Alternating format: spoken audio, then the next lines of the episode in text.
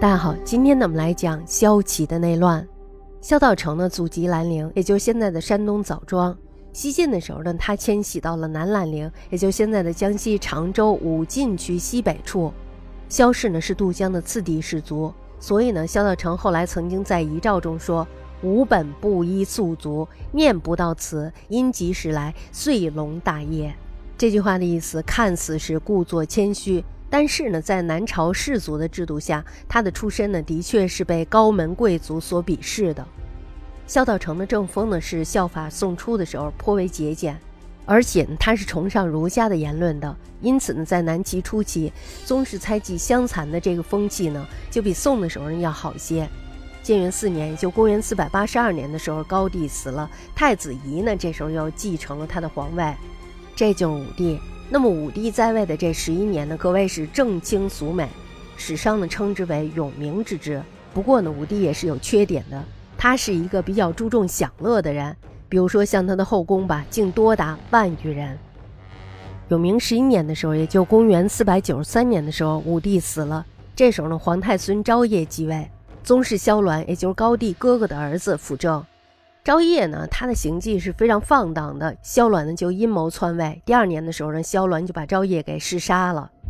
这时候呢，他又改立了昭烨的弟弟昭文。不久以后呢，萧鸾又废了昭文，自立为帝，这就是明帝。明帝继位以后呢，骨肉相残的悲剧再度上演。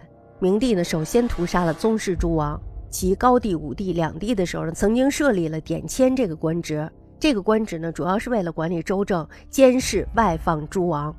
他的权位呢超过刺史，明帝正是利用典签这个官职杀害宗室，在杀害宗室的时候呢，竟然没有一个人反抗。永泰元年，就公元四百九十八年的时候，明帝死了，太子宝卷呢这时候就继位了。太子宝卷呢是一个很不正经的人，他狭逆群小，荒淫无度，皇室还有方阵之间的倾轧残杀仍然是循环不断。